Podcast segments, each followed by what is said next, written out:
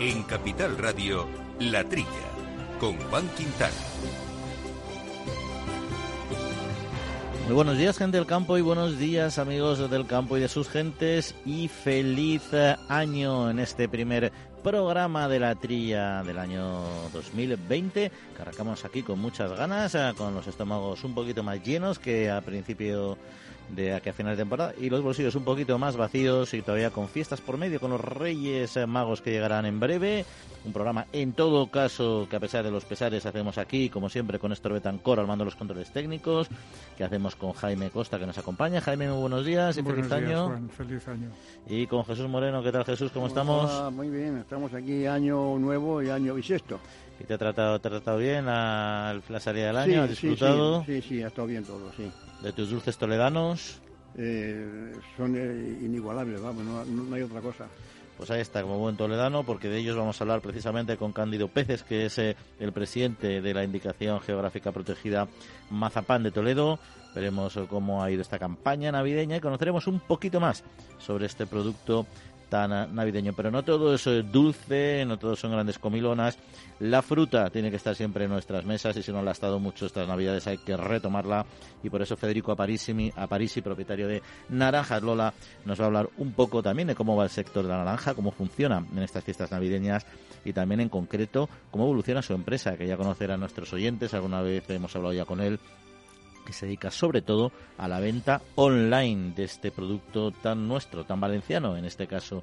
Pero hay que hacer, es necesario hacer un repaso al año 2019, saber eh, qué es lo bueno y lo malo que ha tenido para nuestro sector y también qué previsiones o qué esperanzas están depositadas en el 2020. Y para ello vamos a contar hoy con Lorenzo Ramos, que es el secretario general de la Unión de Pequeños Agricultores de UPA, con quien profundizaremos en estos asuntos. Y por supuesto también hoy vamos a jugar a nuestros refranes vitivinícolas, nuestro concurso de enos refranes, eh, como siempre con las bodegas Murillo Viteri, que tienen eh, la amabilidad de obsequiar a nuestros ganadores del concurso con un delicioso vino con denominación de origen calificada en Rioja. Bueno, pues estos y otros asuntos iremos tratando a lo largo del programa. Les recuerdo que cualquier cuestión pueden trasladárnosla a través de nuestro correo electrónico, la trilla arroba capitalradio.es, la trilla arroba capitalradio.es y también nos pueden seguir, les recomiendo que nos sigan en nuestra cuenta de Twitter en arroba la trilla debates.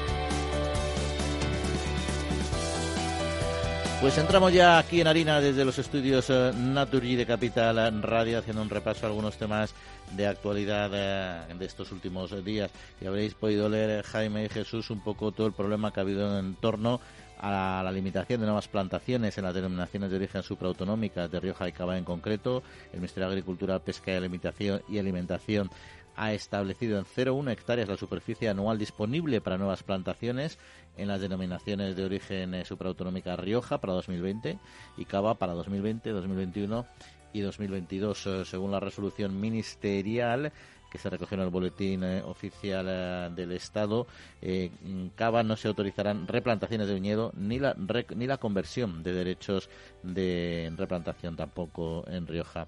En ambos casos, Agricultura justifica dicha medida al entender que puede suponer un riesgo de devaluación significativa para estos eh, sellos eh, de calidad. Y además, en el, en el sector del cava con muchos eh, frentes abiertos con otras zonas productoras no catalanas como por ejemplo la andaluza, de, perdón, la extremeña, la, la murciana o la valenciana. Sí. Eh, hombre, el Ministerio eh, ha hecho un real decreto a petición del sector. El Ministerio no está enterado suficiente. Los catalanes reivindican que no quieren, huyen de un exceso de producción en favor de, de que se mantenga el precio. Parece muy bien. El, el- el origen de- de- del problema, a mi entender, es que el cava, a, a- a ser una denominación de origen que es se refiere al, al- al sistema de, de elaboración, no a ninguna tierra en particular. Yo me acuerdo que hace- hace 40 años en España solo había cava en Cataluña y excepcionalmente, de excepción, una marca famosísima de Rioja que era el Royal Carton. Un, un- un vino nada más, eh, cava. No sé si, si podría champán, como podía en Cataluña.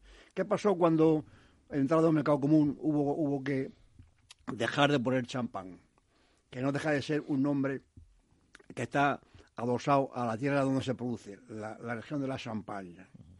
Entonces aquí se debió de haber cogido un nombre de un vino espumoso ligado a la tierra. Y, yo, para mí, que hay, mm, eh, de ahí viene el, origen del actual problema. ¿Qué pasa? Que es un vino que es agradable de beber, que cualquier bodega lo puede hacer, de diferente calidad o, diferente. Y claro, en Extremadura, que sobra vino normal, pues les ha dado por poner cava y, y no tienen límite de ventas. Es curioso, con lo cual, si, se, si les prohíbe poner mm, más superficie, le están quitando un, negocio en, expansión. ¿eh? igual que, en, Valencia, vamos, en, en Requena. Pero es que, como dice, como dice el, director del Instituto Catalán del Cava, que es que en cualquier sitio se hace espumoso. Ya no cava, sino espumoso. Con lo cual es un vino, incluso los catalanes de Italia, esos espumosos que también se, importan. Con lo cual le, salen muchos frentes al cava. ¿Y, qué pasa con, Cataluña? Que, hombre, tienen un, tienen una calidad ancestral, tienen unas variedades idóneas para, para, para el cava que, le hizo famoso, ¿no? La, la, en fin, y claro, mm, les han salido competidores, por, por, así decirlo, ¿no? Eh, el prestigio que tiene eh, Cava Catalán no lo tiene mm, las otras zonas, pero la, zona de, de, Extremadura, con que beban los extremeños, ya, es suficiente, ¿no? En fin, yo creo que, bueno, esto de esto de dejar de poner, esto de, permitir 0,1 hectáreas, parece como una broma. ¿eh? Si, si, si, si, si pones 4.000 cepas en espaldera por hectárea, 0,1 hectárea son 400 cepas. Como eh, entre prohibirlo totalmente y dejar hacer una hectárea es, es, es, lo mismo, es, ¿eh? hectáreas. hectárea. Lo, lo, que, lo, lo, que dice la legislación europea, consensuada con todos los países vitivinícolas, es que en estos años que no se puede aumentar de más, más del 0% y menos del 1%. España cogió el 0,5% de la superficie total. Es decir, si España tiene 900.000 hectáreas de viñedo, por ejemplo, lo fijó en el 0,5%. El 0,5% de 900.000 son bastantes hectáreas. El 1% serían 90.000, o sea, y, el 0,5% serían 9.000 eh, hectáreas, ya, ya son. De hecho, mira cómo Castilla y León eh, va a poner 90-50 en, en, la Ribera de Duero y, los de Rueda van, a poner 71 hectáreas, ya, ya, no es eh, esa de 0,1 hectárea, ¿no? Y además, una diferencia, que en Castilla y León, tanto para la, para la Ribera de Duero como para Rueda, incluso en Cariñena, e incluso a los sacolís de Euskadi, todos permiten la replantación que, eso sí que supone replantar los fallos y, usar los derechos de plantación. O sea que si yo tengo un derecho adquirido porque arranqué hace tres años 100 hectáreas o 50, tengo derecho a replantar, con lo cual la prohibición ahí es menor. Sí, Jaime, Sí, eh, bueno, sorprende a veces que en épocas de liberalización de mercados como, como la que estamos, pues se lleven a cabo esos controles y de no de permitir más plantaciones. Y parece bueno que el que se gane con su prestigio la calidad que merece pues que tenga su mercado.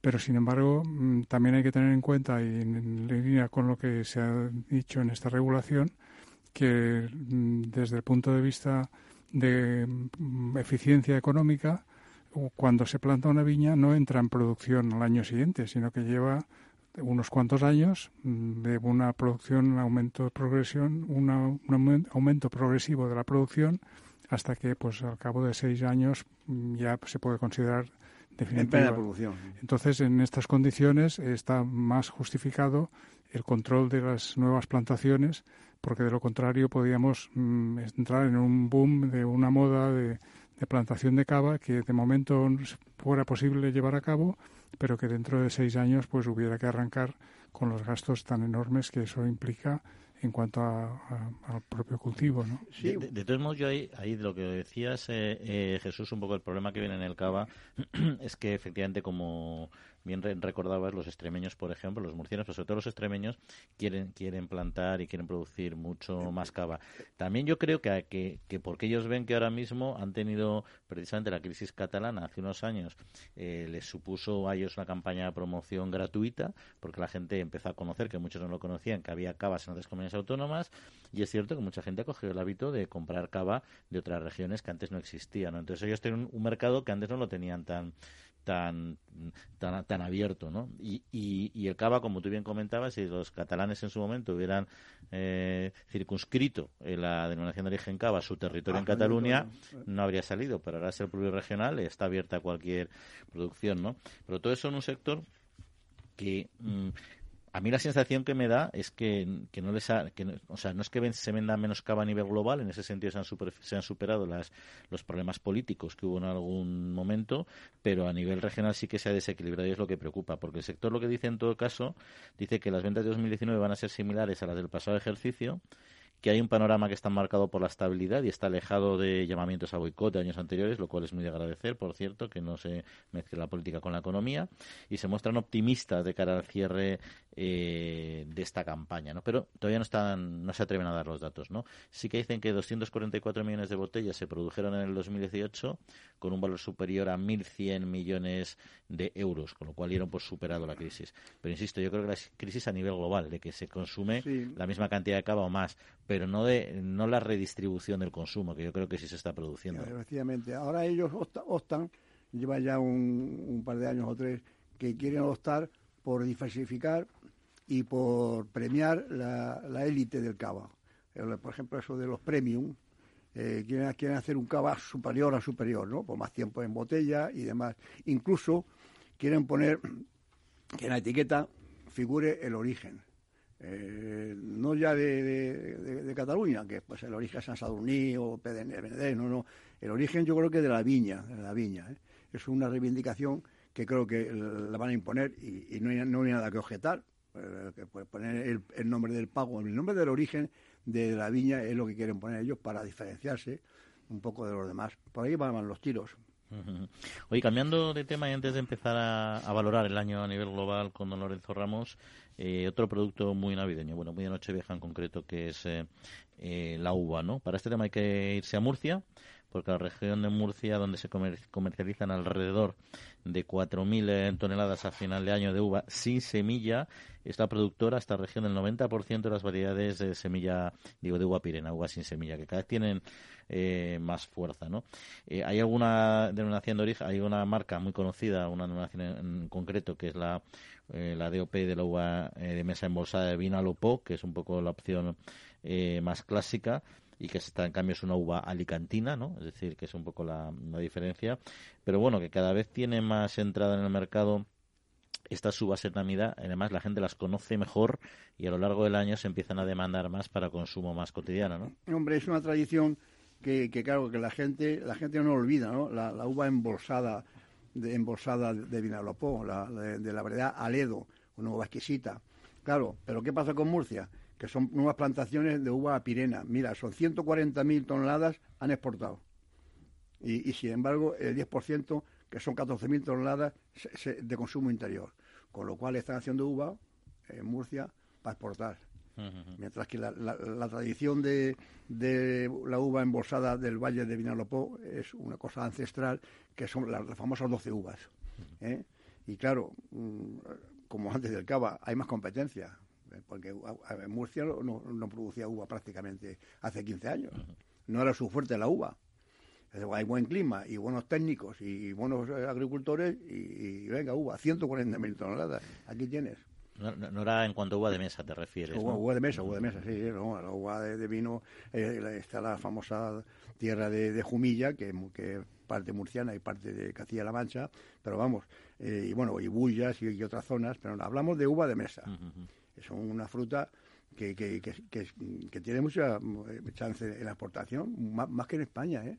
Sí, yo creo que sí, porque además, el, es decir, estamos todos habituados a tomar uva con semilla, pues igual que cuando consumíamos naranjas con semilla, pero al final la tecnología, la tecnología en este caso vegetal, eh, te lleva a obtener variedades que no tienen semilla, que siempre que seas capaz de mantener sus características organolépticas y la calidad del fruto también en cuanto a la suavidad o la dureza de la piel, etcétera, pues el consumidor acaba acaba demandándolas más, porque hay que reconocer que las 12 uvitas, el tomarlas con semilla y como la uva se agorde con semilla, las pasas mal. ¿eh? no, no, no, no llegas a la, a a, la décima, yo, yo, creo, a no ser que tenga cerca el cava y, yo, yo, este año hay que decir que de del ramillete, para, para mí, en concreto, fui mi egoísta, elegí esas que eran como chiquitinas, que son como pequeñas uvitas, y me elegí 12, con lo cual cumplía a la perfección, casi las pude hasta respirar. No, eh, esto... Eh, la uva pirena, que es el, nombre técnico de la sin pepitas, la, la, la, A que es negativo, A pirena, eh, claro, la gente no sabe que, que toda su vida ha tomado pasas de, de, de, Grecia y de, esos países, ¿eh? y Turquía, fundamentalmente, la sultanina famosa de las pasas, que son riquísimas, no traían eh, vamos, no, no tiene mm, mm, eh, pepita. Y en España eh, se ha empezado hace relativamente poco.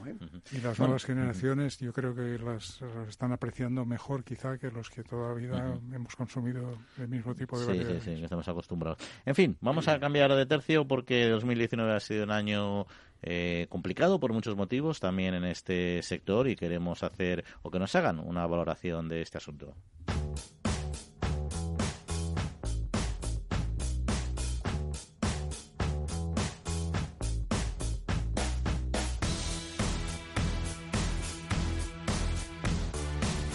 Pues eh, vamos a ello, vamos a charlar hoy con un muy buen conocedor de este sector como es don Lorenzo Ramos, secretario general de la Unión de Pequeños Agricultores de UPA. Don Lorenzo, muy buenos días y bienvenido y feliz año.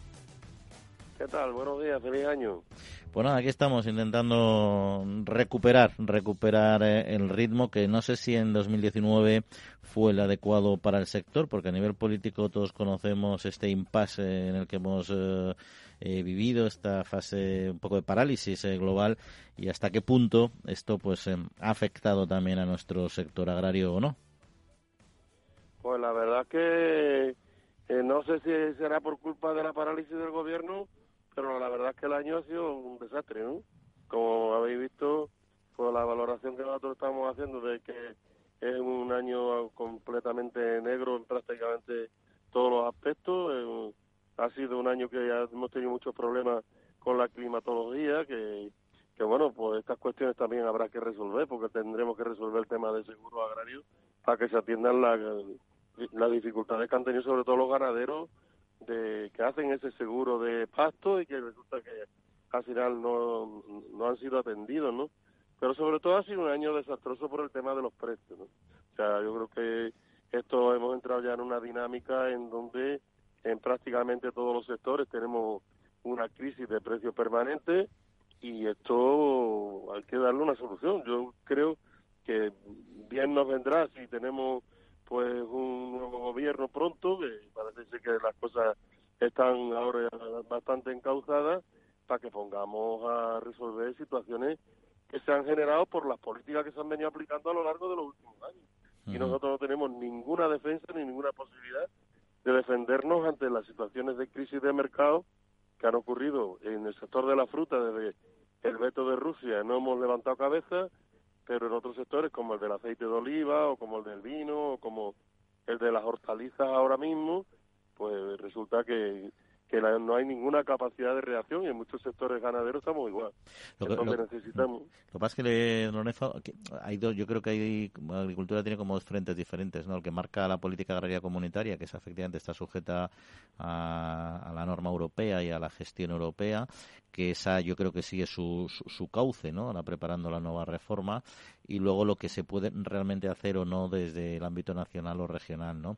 En el tema de precios en concreto, ¿dónde está el problema principalmente? Porque habla de temas de mercado donde entiendo yo que la solución las tienen que aplicar también eh, las políticas europeas, ¿no? Con medidas excepcionales. Sí, efectivamente. Es que se nos están sumando cosas, ¿no? tenemos temas nuevos como los, los aranceles del señor Trump, como las guerras comerciales que, que están manteniendo pues entre diferentes países, los nuevos acuerdos comerciales que se están firmando de la Unión Europea con países terceros, de Mercosur que estaba ahí parado 20 años, le han pegado un acelerón ahora, son circunstancias nuevas, entonces nosotros yo creo que en la Unión Europea hemos cumplido a rajatabla el mandato de la Organización Mundial del Comercio, cuando hubo que desacoplar las ayudas de la producción, cuando se han eliminado mecanismos de gestión y de control de sistemas de intervenciones públicas.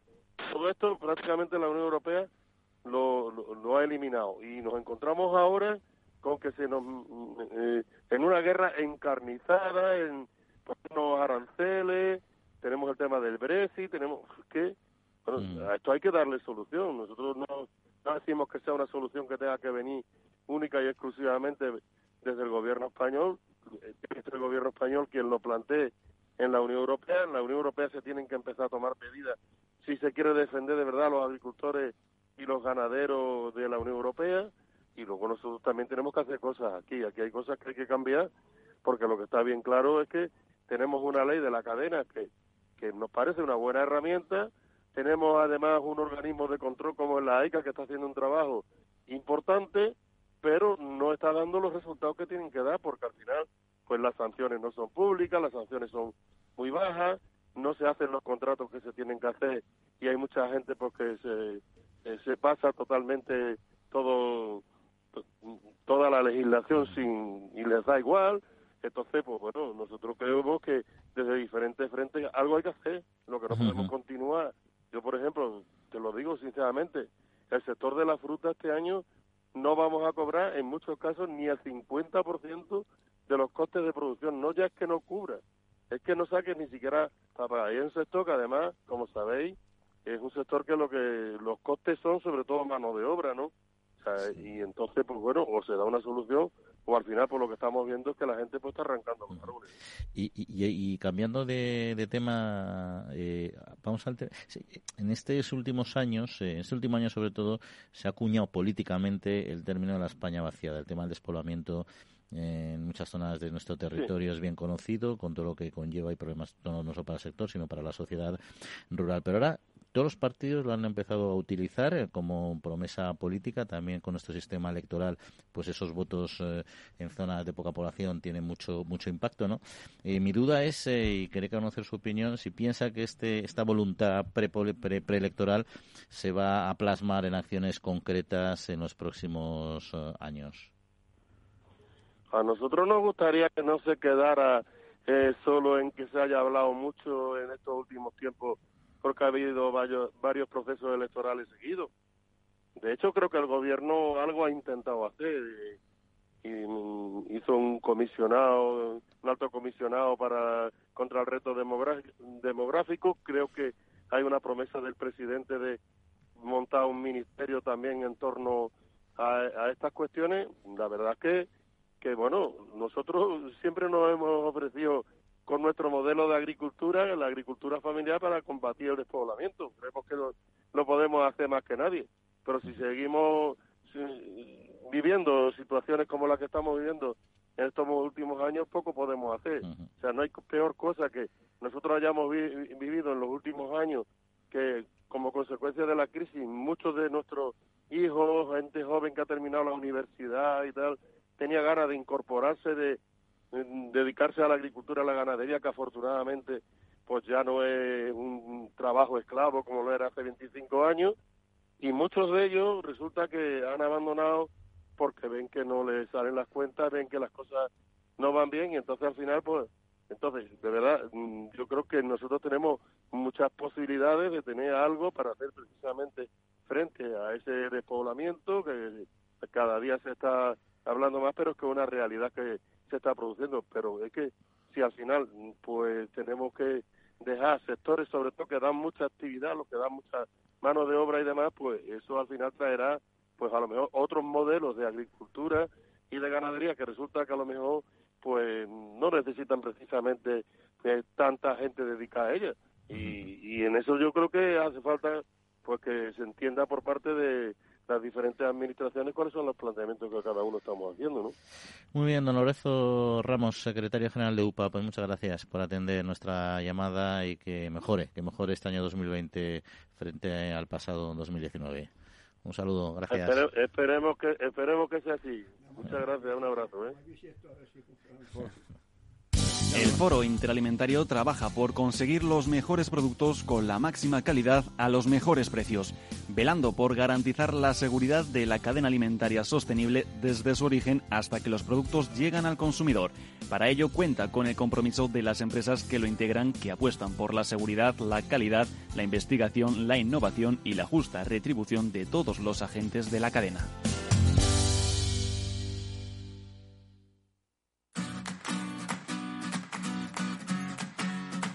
La Trilla, con Juan Quintana, Capital Radio. Bueno, pues eh, interesante, ¿no? O sea, bueno, visión muy negativa de 2019. Es, la verdad es que la, meteorología fue dura, ¿eh? Porque ya en 2018, final, otoño 2018 empezó una sequía que aguantó todo todo el primer semestre y parte del segundo, con lo cual, como bien dice, los pastos fueron un desastre para la ganadería. y luego vinieron la, la, dana con todas las inundaciones que este año han sido, se producen con cierta regularidad, es bastante habitual, pero este año han sido especialmente, especialmente intensas, ¿no? También se ha quejado Lorenzo Ramos de, del asunto de los pastos del seguro. Mm. el seguro no, no, ha estado fino en ese sentido, por lo visto, con los ganaderos. Pero es que esto de los precios, claro, no se puede producir a, por debajo del costo de producción. Eso puede durar un año. es, que, es que estamos torciendo un poco el concepto de, de producción. Eh, por lo visto, el 30% de la renta agraria viene vía subvención. Entonces, ¿qué, ¿qué, va a pasar? Para que, para que no se muera de hambre el agricultor, que aumente la subvención y, los, y los, precios sigan bajando, porque es, que es una cosa como absurda. Eh, eh, eh las cosas tienen que valer lo que vale producirlas, más un pequeño beneficio. Pero esto, por lo visto, no está ocurriendo. Yo, yo, sé. al, final, es un mercado global que entra en productos de otros países donde los costes de producción son mucho más bajos, con muchas menos exigencias medioambientales y sociales y, y tumban la competitividad de nuestro propio sector. Juan, tema que hemos tocado aquí y que tampoco se, le pone eh, ningún remedio al tema de las importaciones y de los controles de lo que entra de, fuera, ¿no? O sea que, esta gente tiene razón, hombre. Para mí el punto débil es la insuficiencia de los mercados, de, los acuerdos de mercado que pueden llegar entre industria y agricultores.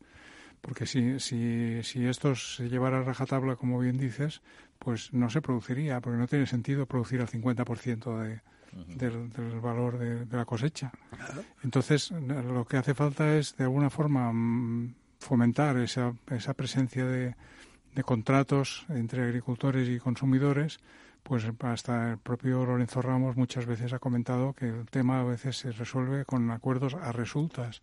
Y claro, un acuerdo a resultas no tiene justificación después que tenga que ¿no? no tiene ningún sentido. A resultas nuestros indígenas no lo sepan es que tú que tú no, no, entregas tu producción y en función de cómo vaya al mercado a posteriori te lo pagan. Claro, entonces eso el, el que distribuye la fruta o el producto que sea pues no es para él un aliciente en que ser más eficiente en la distribución.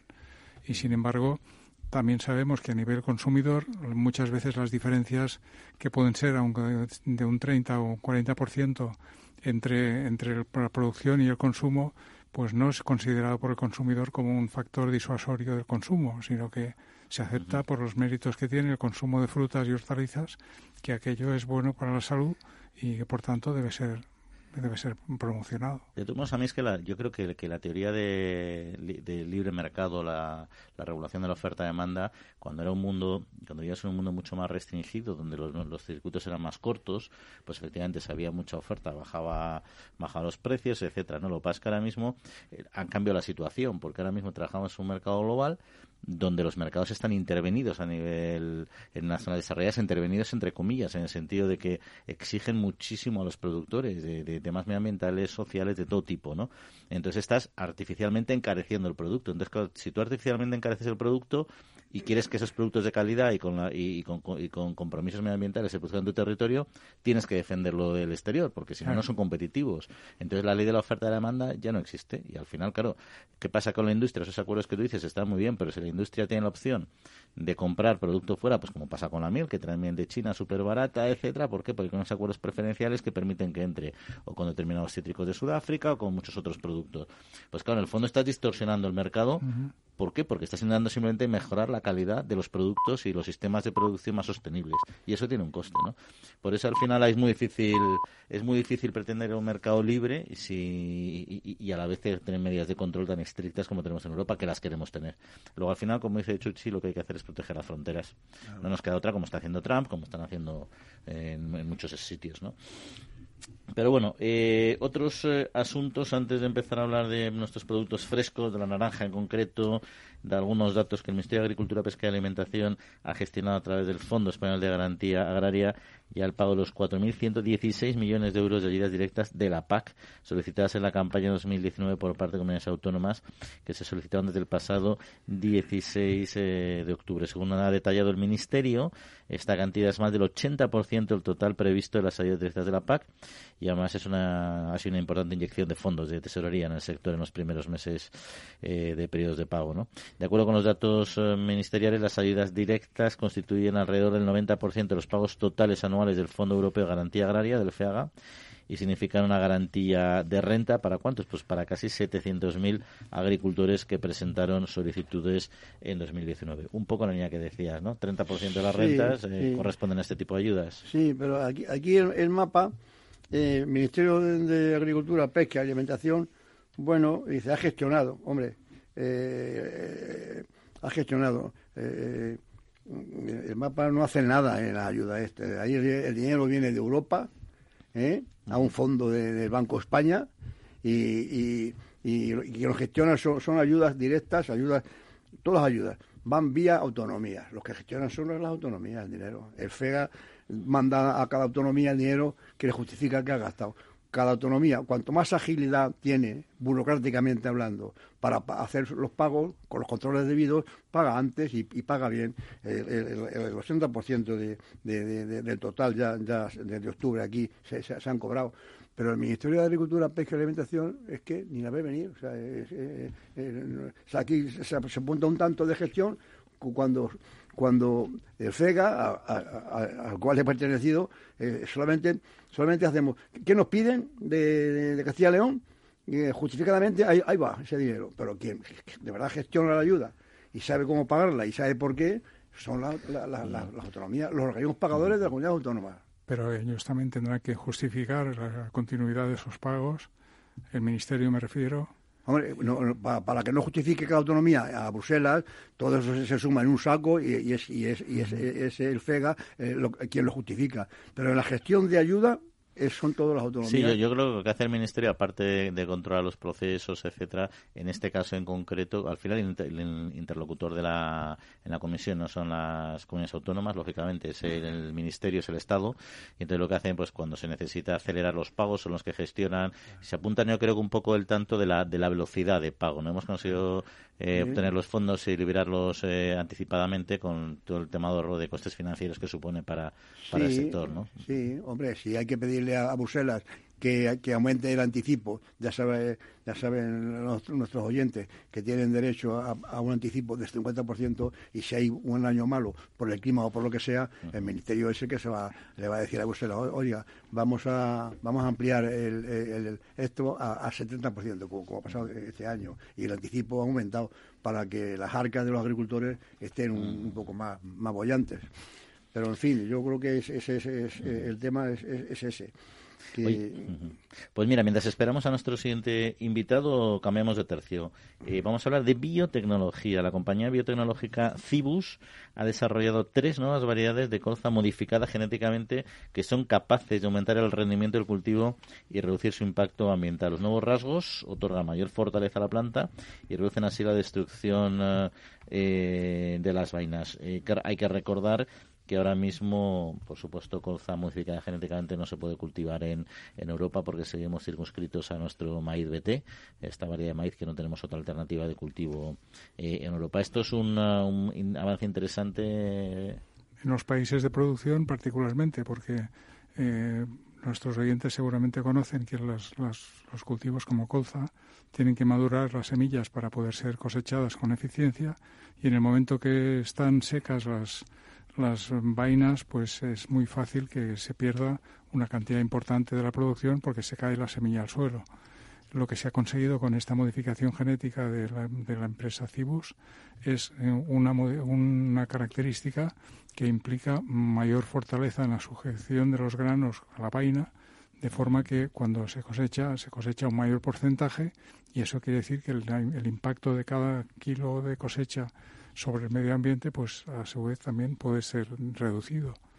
Además de esta, de esta modificación, se está trabajando en otras como para resistencia de frente a esclerotinia, que es un hongo blancuzco que ataca en las primeras fases de la colza y que también se ha conseguido pues que, que se defienda solo sin necesidad de aplicar productos químicos para que así pues mm, aumente la eficiencia productiva. Oye, y es la, tercera planta en producción del mundo, en producción de, de, de, proteína. de, proteína, ¿no? Después de, la soja, me imagino. Y, y es curioso, la, tercera en el mundo, ¿no? Aquí como no hay mucha colza en, España. En España hay colza, hubo menos también para aceite a raíz de la crisis de la colza. Yo creo que hubo una especie de bajón sustancial en los cultivos porque se generó una cierta alarma y desconfianza que no tuvo nada que ver con, con la colza como tal, sino con la adulteración del aceite. Pero bueno, ahí estuvo. En la parte norte de España se cultiva ahora en bastantes lugares pero que quizá no tiene el desarrollo que podría tener por precisamente por la situación frente a otros países.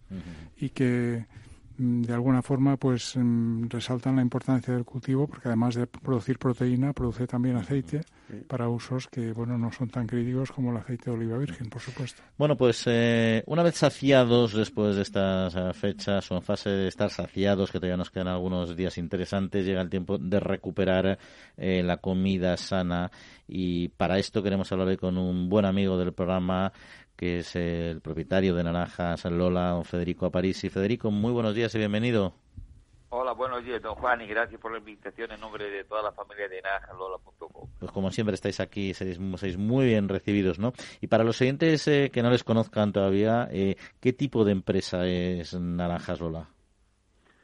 Pues es una empresa familiar que que realmente es la historia del campo, por desgracia, que hace 22 años, mm, ya cansados de no de perder dinero, sino de no ganar dinero y no, y no poder sobrevivir de, de la agricultura, pues empezaba o abandonándola o haciendo algo. Y entonces creamos una empresa pequeñita eh, por internet que se llamaba naranjalola.com. ¿Porque cuánto tiempo iba su familia en el sector de la naranja? Nosotros desde el año 98, pero toda la vida hemos sido agricultores. y, la, y la web que ha dicho es naranjaslola.com, ¿no? www.naranjaslola.com. Sí, y, y, ahora mismo... Por eso dedicamos.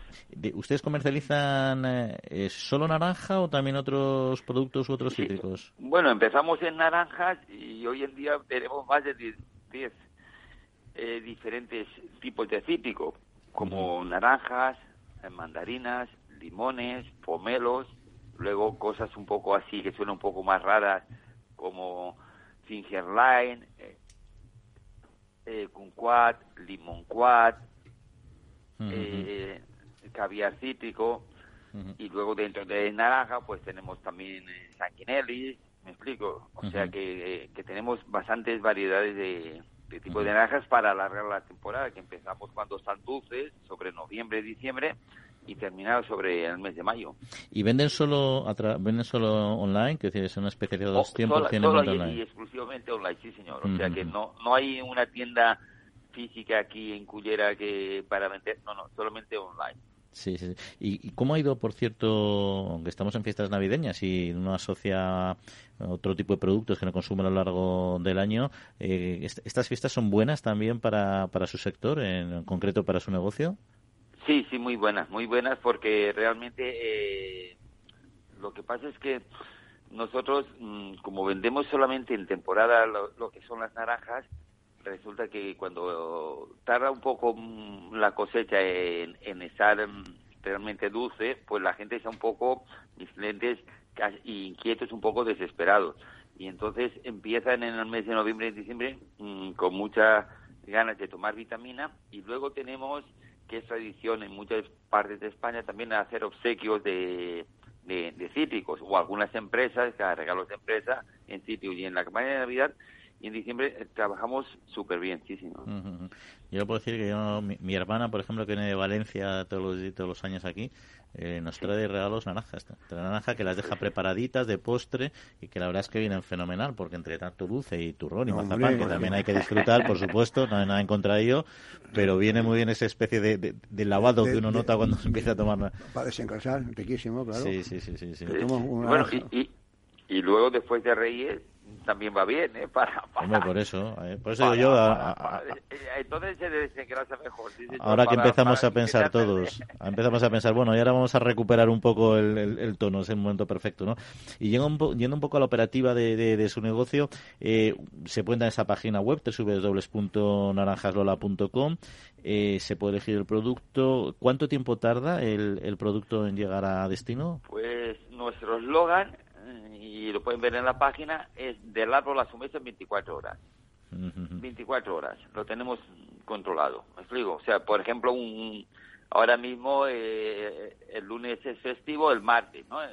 Nosotros recogemos el martes por la mañana, por la tarde enviamos en, en transporte y el, y el miércoles en casa del cliente. O sea que nosotros siempre trabajamos en 24 horas al cliente. Más, más allá de, que esto, por supuesto, es así, ¿tiene el, el, cliente, el consumidor, alguna forma de saber precisamente ese, esa poca diferencia de tiempo entre que se recoge la naranja y llega a su mesa? sí, sí, sí, sí, sí, sí, sí, porque imagínese, ¿vale? Mm, un día de entre semana, que fuese viernes, por ejemplo, pues, o hoy sábado a mí me llama un cliente y sabe y digo no, ¿por qué? Porque hasta realmente, en este caso el martes, o si no, si no fuese, si fuese la prueba el lunes, no puede estar dos o tres días una, una mercancía más bien perecedera en una empresa de transporte en un almacén que no controlamos. Nosotros lo que queremos es controlar la mercancía, o sea que, que realmente es que desde que se recoge en el árbol hasta que llega al cliente, a veces no llega ni a 24 horas, pero los tránsitos de viernes para entregar el lunes, nosotros no trabajamos así. No queremos.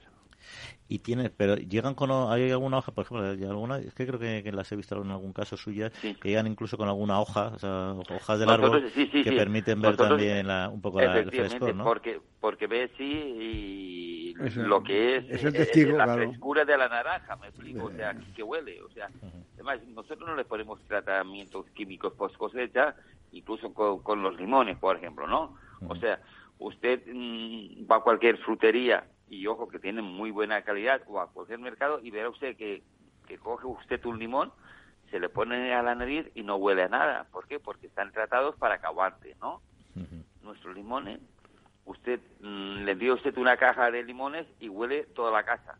¿Por qué? Porque realmente es que están cogidos de hoy para mañana y huelen al limón no tienen ninguna película, ninguna cama, ni un producto, aunque, aunque no sea químico, eh, para que aguante. No, no, nosotros, eh, nuestro nuestro slogan es del árbol asume en 24 horas. ¿Y qué pagaría yo, don Juan? Porque toda la fruta y, la verdura que entra en mi casa Sí, sí, sí. Ese es un valor añadido que yo no puedo encontrar. Ahora, ahora le preguntaremos qué pagaría el consumidor también. Pero antes, Jesús Moreno quería hacerle también alguna pregunta. Sí, Federico, eh, le digo yo que, mm, claro, si no venden la, naranja online, ustedes la naranja, como todos los, naranjeros, o la venden en árbol o la venden a un, a un, mayorista, ese mayorista la trae a Madrid o al mercado que sea, ese llega aquí a Mercamadrid, el frutero va a Mercamadrid, es decir, que da varios pasos, con lo cual llega a la frutería a un precio. Y yo pregunto, sí, tranquilamente, quizá directamente de, de, Naranjas Lola a casa, se ha pasado dos dos pasos y a lo mejor el precio es competitivo con el que yo encuentre en la frutería. Bueno, es que, eh, vamos a ver, ¿qué es competitivo para usted? Que, tenga buena calidad y barato. Que no, que me cueste igual que un kilo de naranja en la frutería. eh, eh, Eh, que, que ha dado varias vueltas. Vamos a ver, mire, eh, nosotros cuando vendemos naranjas, ¿vale? Selecciona, para nosotros todo no vale, ¿comprende? ¿Por qué? Porque en ese país se come por la vista, no por el paladar. Yo siempre digo a mis clientes que coman por el paladar y no la vista. No sé si comprende lo que decirle. Sí, sí, claro que sí. yo sé, yo le mando a usted en un árbol el 50% o 60% de la naranja no se puede comercializar, aunque sea dulce y buena. ¿Por qué? Porque este año ha hecho mucho viento aquí en el Levante, se ramean, la piel, por ejemplo, la pueden estar marcada, no eh, no es que tengan ningún pinchazo, pero marcadas y tiene un aspecto un poco feo. No sé si comprende lo que quiere decir. Sí, sí, claro que sí. No, Jesús. No, Jesús. Entonces, ¿qué pasa? Que eso llega un cliente y dice, esa naranja la he visto yo ahí, ahí en una frutería debajo de mi casa y, y vale nada, de destrío, por decirle algo. Eso no es. Ellos la quieren muy buena y muy bonita y eso es difícil, porque la cultura en España se come más muchas veces por la vista que para dar y la fruta es completamente al contrario, ¿comprende?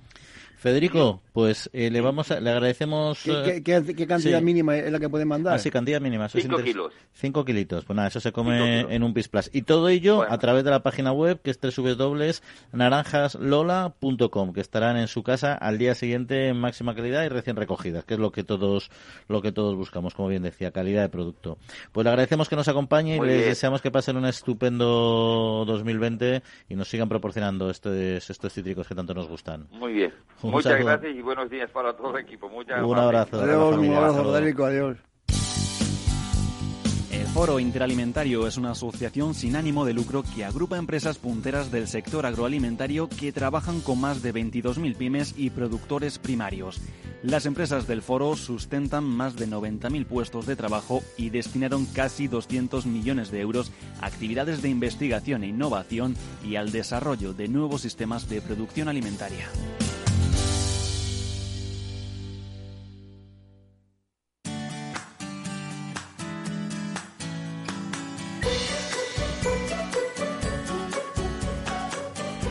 Bueno, bueno, pues seguimos hablando de productos eh, de nuestro campo y de nuestro sector. Eh, Nos queda enfrentarnos con sumo placer al mazapán de Toledo, la IGP, pero antes de hablar con su presidente, con Cándido Peces, tenemos, eh, para que no se nos pase, que seguir jugando a nuestros enos refranes con todos nuestros oyentes. Ya saben cómo lo hacemos, ponemos un refrán, ustedes lo completan y entre los acertantes eh, sorteamos unos vinos de las bodegas eh, Murillo Viteri de la denominación de origen calificada Rioja. Y la semana pasada cuál pusimos el último programa del, del año no que decía tinto con jamón es buena falta una palabrita como siempre para completarlo y la solución es inyección. Tinto con jamón es buena inyección. Bueno pues como ha habido más de cinco acertantes que es la norma podemos hacer sorteito esta semana. Quienes han acertado Ángel Rivero Agustín Herrador, Alberto Alonso, César Alonso, José Moreno y Francisco Casas. Ya saben también otra norma de este concurso, que es que los acertantes que han recibido premio pues pueden concursar, pero no entran en el sorteo. Pero hombre, un cierto margen. A partir de los tres meses les dejamos que vuelvan a, a participar, ¿no? En este caso Francisco Casas ya fue galardonado, yo creo que en los primeros programas de la temporada, pero bueno, ha vuelto... Eh, eh, le ha gustado. eh, Han pasado tres meses, le, ha gustado- vuelve... le- ha gustado el vino de, de Murillo Viteri. Vuelve a competir, hombre, seguro. Pero lo que vamos a hacer es para dar siempre facilidad a los que nunca han ganado, pues les damos dos puntitos, le, le vamos a dar dos numeritos a los que nunca han ganado y un numerito a los que han ganado alguna vez, intentando favorecer un poco el que todos disfruten de estos vinos Murillo Viteri. Pues tenemos, por tanto, del 1 del 1 al 11, son 6, más 5 que le damos otro numerito, del número 1 al 11 vamos a hacer el sorteito. Pues eh, Jaime, dime tú un número, una, una voz inocente que tengamos hoy aquí. Cinco. El 5, pues el 5 decimos y que mire Jesús dónde está el número 5 para que no haya trampa ni El cartón. número 5 es para andar José Moreno. Pues José Moreno, ahí está. ¿Le, le conoces o algo así? No, eh, tengo familia con José Moreno, yo soy Jesús Moreno. Ah, bueno, vale, vale. Me gusta que disfrute un moreno. Pero en principio no tendrá que ver contigo, ¿no? No, Porque no, si no, no, lo vetamos, ya sabes que aquí favoritismo nada. Vale. Que disfrute, que disfrute un moreno. Pues José Moreno, enhorabuena, le haremos eh, llegar este vino, se lo harán llegar directamente de las bodegas. Muchas gracias por participar. Al resto también, y les animamos a que sigan eh, jugando con nosotros. Y para eso, tomen nota del refrán que les ponemos hoy para la semana que viene, que dice así: ajo crudo y vino puro pasan el. eh, puntos suspensivos. Ajo crudo y vino puro pasan el... Este es un poquito más difícil, es porque son dos palabras, no solo una. Faltan dos palabritas para completar el refrán. Eh, podríamos dar pistas, pero bueno, esta vez lo vamos a dejar abierto, que seguro que además, como ya es un refrán también vinculado al ajo, seguro que hay mucha más gente que se lo, que se lo conoce y nos mandan la solución a nuestro correo electrónico, latrilla arroba capitalradio.es, latrilla arroba capitalradio.es, un mensaje a través de nuestra cuenta de Twitter, de nuestro perfil, arroba latrilla debates, arroba latrilla debates. Pues ya saben, entre unos y otros, os sorteito la semana que viene, pero tienen eh, que acertar cinco eso sí. Bueno, ¿sabéis la respuesta, Jaime Jesús? Yo todavía no. Es complicada. Esta, reconozco que es un poco complicadita, ¿eh? No es... Eh, no es fácil, pero lo que viene a trasladar este refrán, por si le sigue de pista, le sirve de pista, es que el ajo tiene muchos valores nutritivos, el viño se ha considerado siempre un buen reconstituyente, por lo tanto está poniendo en valor eh, la, la, importancia de comer estos productos para estar fuerte en las, en las tareas y en los momentos difíciles. Ese es el significado. Pero bueno, ¿os parece que cambiemos también a otro producto muy interesante y muy energético que hemos comentado, que además Jesús, tú como buen toledano, te apasiona y disfrutas con regularidad, que es el mazapán? Seguro que hemos dado, o yo he dado desde luego, supongo que tú también buena cuenta de ellos, ¿no? Sí, desde luego. Es una pena que, que, que, que no se venda eh, todo el año. ¿no? Ya, ya sé que, que, a lo mejor es difícil, ¿no? pero es un, es un dulce que se puede consumir durante todo el año perfectamente. Bueno, pues vamos a ver qué nos cuenta en concreto Cándido Pede, eh, Peces, perdón, es el presidente de la IGP Mazapán de Toledo. Cándido, muy buenos días y bienvenido. Hola, buenos días. Bueno, pues eh, supongo que está siendo una época intensa, con lo cual le agradecemos eh, que nos atienda amablemente. Y en primer lugar, un poco la historia eh, del mazapán, ¿no? Y, de Toledo, ¿no? ¿Por qué? ¿Por qué Toledo tiene este, este arraigo en la producción de este producto? Bueno, la verdad es que las principales fábricas de, fabricación del mazapán se, se, radican aquí en Toledo, ¿no? son empresas todas familiares, de tradición que pasa de padres a hijos, algunas ya con la cuarta generación en danza y que, y que se ha venido haciendo siempre aquí en Toledo. Hay otras partes que se han especializado en otros productos, como pueden ser los polvorones o el turrón, pero lo que es el mazapán se centra fundamentalmente aquí en la provincia de Toledo. ¿Y la IGP cuántas empresas eh, ampara aproximadamente? Estamos alrededor de las entre tres y cinco empresas, creo, porque se van se van añadiendo. No es una cosa que ha tenido mucho mucho auge en principio, pero que cada vez se van a ir adquiriendo más, ¿no? Lo que se trataba es de, de, dar un marchamo de calidad al mazapán de Toledo, eh, el de toda la vida, el que el que se hacía de forma tradicional, ¿no? Y entonces ya te digo hay algunas empresas pero vamos las más importantes están están están, adheridas, con el marchamo este de mazapán de Toledo. Y, qué, garantiza esta IGP en cuanto a la zona o a la materia prima o al producto pues la, eh, eh, es el porcentaje de almendra que es superior al de un calidad suprema, que es el de más elevada calidad dentro de, de la reglamentación técnico-sanitaria que ampara el mazapán, y luego también la calidad de la almendra. Eh, eso es lo fundamental en el pliego de condiciones. Luego también el saber hacer es, eh, es muy importante en, el, en, la fabricación del mazapán. Hay otros mazapanes eh, fabricados en fuera de, Toledo, pero que, que, no se parecen a, los, a los que se fabrican aquí. ¿Y cómo, cómo, ha, ido, cómo ha ido la Navidad? Pues no, no, no nos podemos quejar, es decir, hay una, una campaña muy normal tirando a ligeramente mejor. ¿no? Es decir, que es, una, es un producto que tiene la ventaja y el inconveniente de ser un producto estacional, ¿no?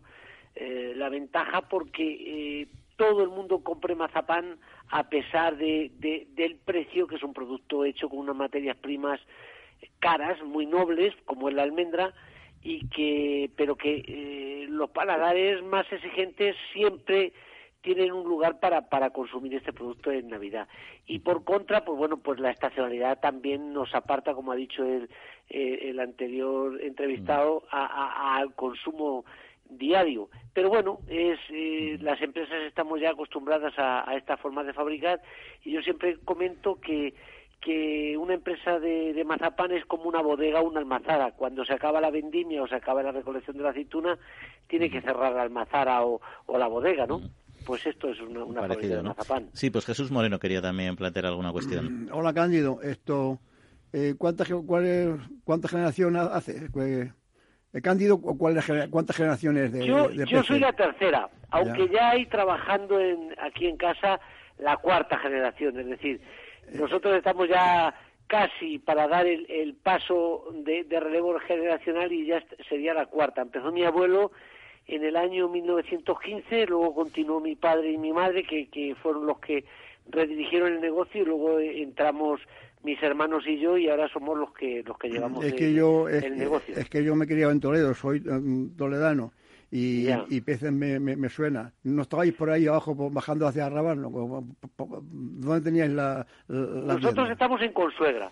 En Consuegra. Esa es una pregunta. Hay, varias, hay varias zonas de producción del mazapán. Está Toledo Capital, Sonseca, Consuegra, La Mata, Carpio de Tajo. Es decir, hay mm, distintos núcleos de fabricación de, del mazapán, del eh, mazapán de toda la vida. Como ya he dicho antes, la mayoría son empresas familiares y muy tradicionales de, de, muchos años en el, en el sector. Pues esa es una pregunta que yo te, iba a hacer, pero que ya que se me la has contestado, te iba a preguntar si solamente son las fábricas de Toledo Capital o también entran entra la provincia, ¿no? Porque entra la provincia, entra la provincia. la, totalidad de la provincia entra en la en la denominación geográfica protegida IGP. Sí, porque en Consuegra Denominación eh, geográfica protegida Mazapán de Toledo.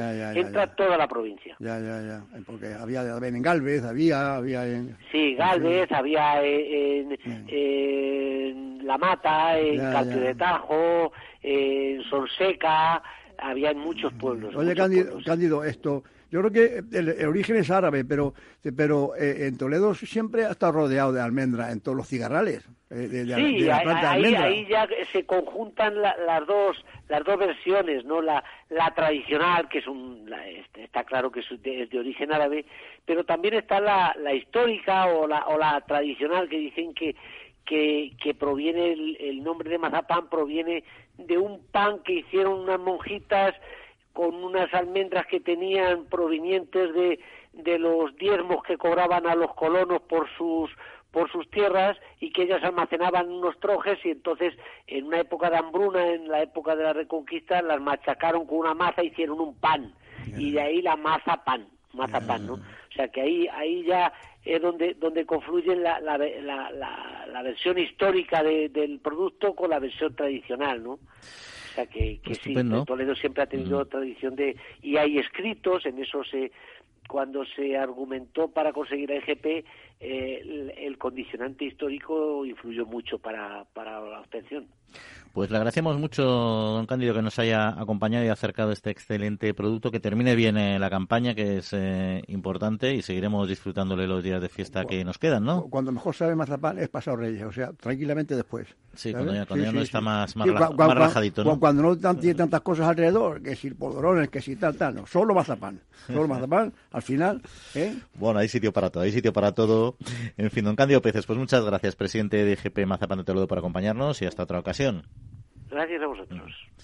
Bueno, interesante, ¿eh? A mí esos productitos tan históricos, lo que el origen sí, efectivamente, siempre asociado como casi todo lo que viene en la almendra, en el fondo, ¿no? De origen árabe, ¿no?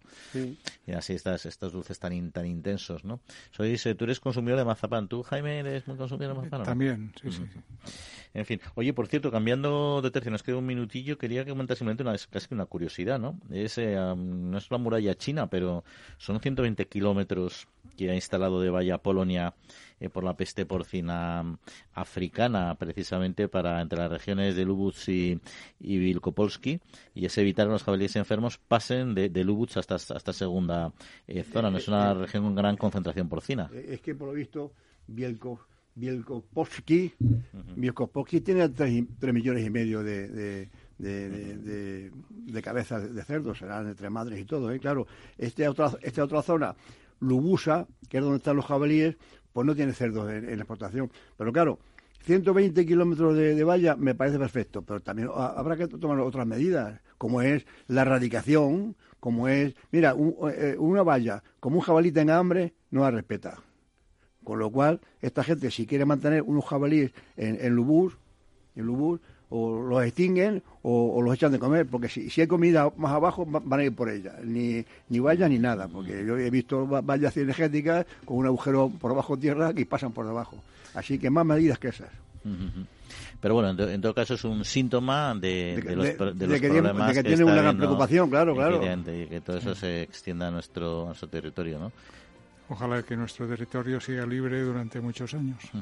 Y luego que 120 kilómetros es una extensión, no sobra, no es una infraestructura, porque al fin y al cabo son estructuras eh, que se pueden poner y quitar, ¿no? Pero es una, es, es, una señora inversión, desde luego. Y luego lo que dices tú, mantener 120 kilómetros eh, eh, sin roturas y sobre todo detectarlas, o sea, detectar que haya roturas donde puedan aparecer, porque, porque bajo tierra escarba el jabalí, pero también otros animales. Y ahí puede haber erosión, puede también haber arrastres de tierra.